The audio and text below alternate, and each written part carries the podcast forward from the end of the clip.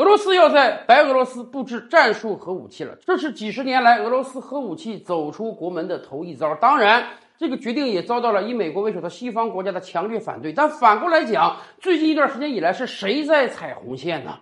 美国和西方世界援助乌克兰无所不用其极，装甲运兵车、主战坦克、爱国者导弹，甚至飞机都要运到乌克兰了。前两天，英国还说他要给予乌克兰贫铀弹。俄罗斯方面当即表示，如果真的英国提供了贫铀弹，很有可能俄罗斯要对英国本土进行打击。而这一次给予白俄罗斯战术核武器，应当被视为俄罗斯反制的一个步骤。那么，西方世界面对俄罗斯这个决定，它有什么方案呢？说实话，战场上你能给的武器都给了，双方正是焦灼状态。经济层面上。你能制裁俄罗斯的也都制裁了，你拿不出什么更好的方案。当然，美国最终还是想方设法提了一条制裁方案，那就是，白俄罗斯总统专机是波音的，所以美国说我要制裁白俄罗斯，不让你的总统使用你的专机。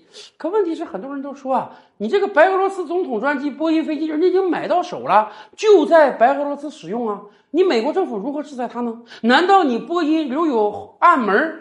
有一天，一旦卢卡申科坐着总统专机飞到空中的时候，你可以远程操控，直接把发动机关掉，让这个飞机坠毁，这可能吗？咱先甭说波音有没有这个能力，如果别的客户都怀疑波音有这个能力，那我真是不知道以后还有哪个国家敢买波音的飞机啊！所以，美西方面对俄罗斯这个决定也是。束手无策的，但问题就是，如果双方真的不断加码的话，你给白俄罗斯核武器，我就给乌克兰贫铀弹，那么这场战争真的要升级了。